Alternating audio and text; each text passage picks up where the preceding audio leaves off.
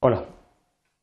En esta unidad se va a analizar eh, cómo funcionan algunos de los aspectos de las vistas dentro del, eh, programa Blender. En concreto se va a analizar cómo eh, trabajar con las propiedades de, una vista, cómo alterarlas, cómo hacer una visualización previa de la escena, cómo recortar algún trozo pequeño para poder limpiar la escena y poder concentrarse en aquella parte que interesa y también pues cómo insertar una imagen de fondo para poder utilizarla pues, para hacer alguna edición basada en algún objeto de la realidad. Vamos allá. En, una escena de este estilo, donde aparecen varias vistas dentro de, Blender, eh, todas y cada una de las eh, vistas tienen una configuración diferente, por lo tanto, eh, cada una puede ser distinta del resto en cuanto a la forma en la que se observa esa escena. En concreto, dentro de, de la opción de vista, aparecen cuatro opciones aquí debajo, que son las que vamos a analizar en esta unidad. En concreto, se va a empezar por la ventana de propiedades de la vista. Bien, puesto eh, en esta situación, maximizamos la, ventana con el control flecha superior y eh, vamos a proceder a ver algunas de, las opciones que tiene esta ventana de propiedades de la vista. La primera de ellas es la rejilla, donde se puede cambiar el tamaño que tiene la, la cuadrícula, esta pequeña, se puede ir aumentando se observa cómo la cuadrícula va haciéndose más grande y también se puede poner pues, directamente el valor numérico con, eh, poniendo pues, el valor por defecto que aparece al arrancar el programa. También, si nos vamos hacia atrás en el zoom, eh, sobre todo fijándonos en lo que sería la frontera del plano de la base donde eh, se edita el mundo, se puede ver que a medida que aumentamos el número de líneas, aumenta también pues, el tamaño de esa cuadrícula aparece el tamaño de la cuadrícula, va aumentándose y también podemos ir decrementando.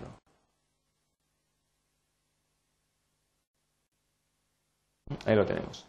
Bien, también podemos cambiar el número de divisiones por cada una de las unidades más grandes y también eh, se puede eh, tocar dentro de lo que sería esta ventana de propiedades la vista de cámara.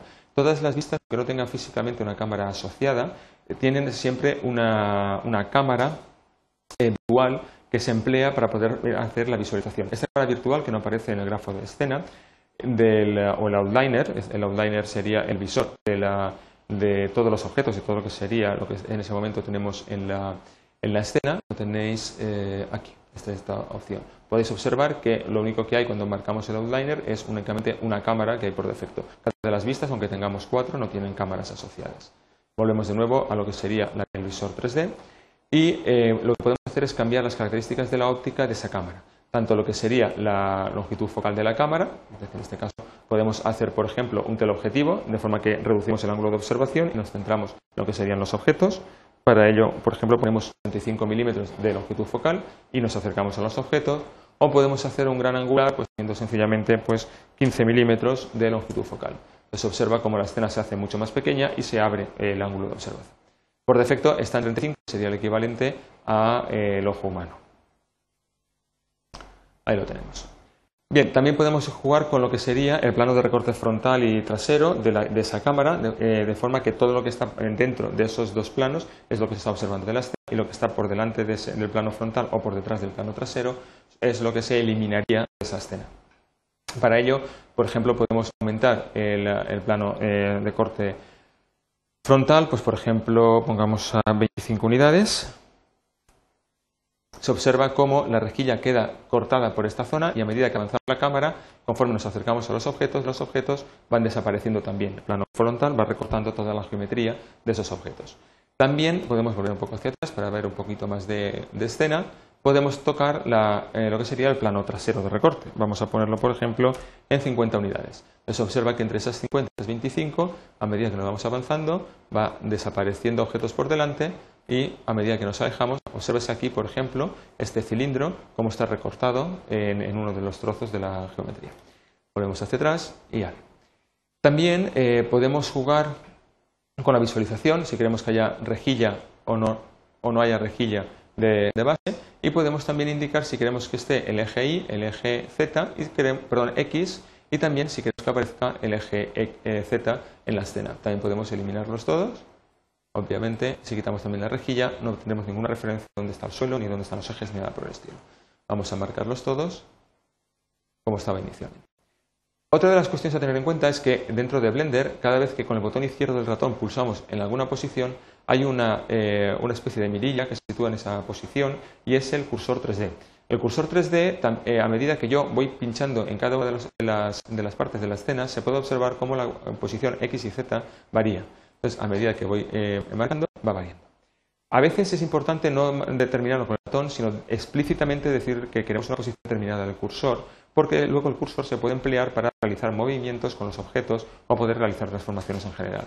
En ese sentido, por ejemplo, podemos poner en la, posición 0 en la coordenada X, podemos poner que en la coordenada Y, por ejemplo, está en la posición 5, y en la coordenada Z pues podemos poner que está en la posición 1.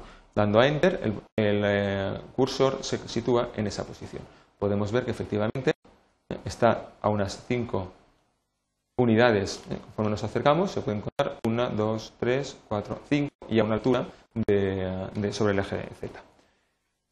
Bien, también podemos eh, dibujar, por ejemplo, todos los centros de todos los objetos para poder visualizarlos mejor. Si hubiese, por ejemplo, relaciones de dependencia entre ellos, eh, podríamos desmarcarlas o marcarlas. Y también podemos forzar a que se haga la visualización utilizando una textura sólida, simplemente pues, lo que serían los atributos de observación de la, de escena. Visto esto, eh, también hay otras de las opciones aquí debajo. una de ellas es el Blender Preview, acabo de marcar directamente, eh, a medida que esta ventana la voy desplazando a una zona determinada, se hace un renderizado exclusivamente de esa zona pequeña, de forma que no tenemos que hacer el renderizado de toda la ventana, ni tampoco tener que esperar a que a recortar a lo mejor un trozo solo, ni nada por el estilo. Se puede ver exactamente cómo eh, se, ve, se vería esa escena con la en que en un momento determinado podemos estar trabajando. Esto es especialmente importante cuando a lo mejor estamos haciendo renderizados finales en alta definición, donde estaremos 1920 por 1080. También otra de las posibilidades que podemos hacer es eh, darle las orientaciones de transformación, pero esto se verá en otra unidad eh, temática. Y eh, también podemos determinar la imagen de fondo que queremos emplear. Entonces, para ello simplemente le damos aquí y aparece otra de las ventanas. Le doy a, la X en la preview para que no moleste. Y para poder ver la imagen de fondo, primero tenemos que cargar una imagen que queremos observar. Para ello hacemos el load podemos irnos a la posición, al directorio donde nos interese localizar la imagen que queremos. En este caso en concreto vamos a cargar un cartel kanji y seleccionamos la imagen. Obviamente no se ve en el fondo de la, imagen por una razón muy sencilla y es que para poder visualizar estas imágenes tenemos que estar en una proyección que sea paralela. Y además, eh, normalmente suele estar asociada a los ejes de coordenadas, proyecciones alzado, planta y perfil. Para ello vamos a pasar a una proyección paralela y pulsaremos la tecla 5 del teclado numérico. Se puede observar que al no estar en un, visor de alzado, planta y perfil, obviamente no se visualiza tampoco la escena. Vamos a poner uno de los visores, por ejemplo, este de aquí, que sería el visor superior. Si os dais cuenta, podemos acercarnos con el ratón, podemos alejarnos Eh, esta, imagen de fondo no es un objeto que esté en el outliner, sino que también es un objeto virtual y que se emplea pues, para eh, poder eh, dibujar alrededor de estos objetos o para poder utilizarlo como referencia pues, para hacer pues, NURBS o cosas por el estilo. aquí podemos seleccionar una imagen quieta, podemos seleccionar una película, esto es especialmente importante cuando queremos hacer rotoscopia para captura de movimiento de personajes, una secuencia de imágenes consecutivas o bien una generada por el ordenador. Aquí tenéis lo que sería la, imagen. En caso de que con un programa de retoque esa imagen lo hubiéramos tocado, podemos volver a cargarla con el reload, se vuelve a cargar y se vuelve a presentar. También podemos eliminarla. Aquí indicará dónde está la ubicación y las características técnicas de esta imagen que hemos cargado. También eh, le podemos dar una opacidad que sea nula o bien podemos darle una opacidad que sea eh, máxima de forma que no se vea nada lo que hay detrás. Por defecto, pues suele estar en torno pues, eh, a un 50-60%. Podemos utilizarla o podemos no utilizarla una vez cargada y podemos también cambiarle el tamaño aparente de esta, de esta imagen. En este momento no estoy haciendo un zoom de pantalla, sino simplemente estoy aumentando lo que sería la imagen de fondo. Y con ello, pues eh, acaba la, eh, unidad que en esta actual. Hemos visto lo que serían las propiedades de la vista, cómo poder retocarlas, cómo poder hacer una visualización previa, cómo eh, jugar con esa imagen de fondo y recortar pues, un trocito de esa ventana.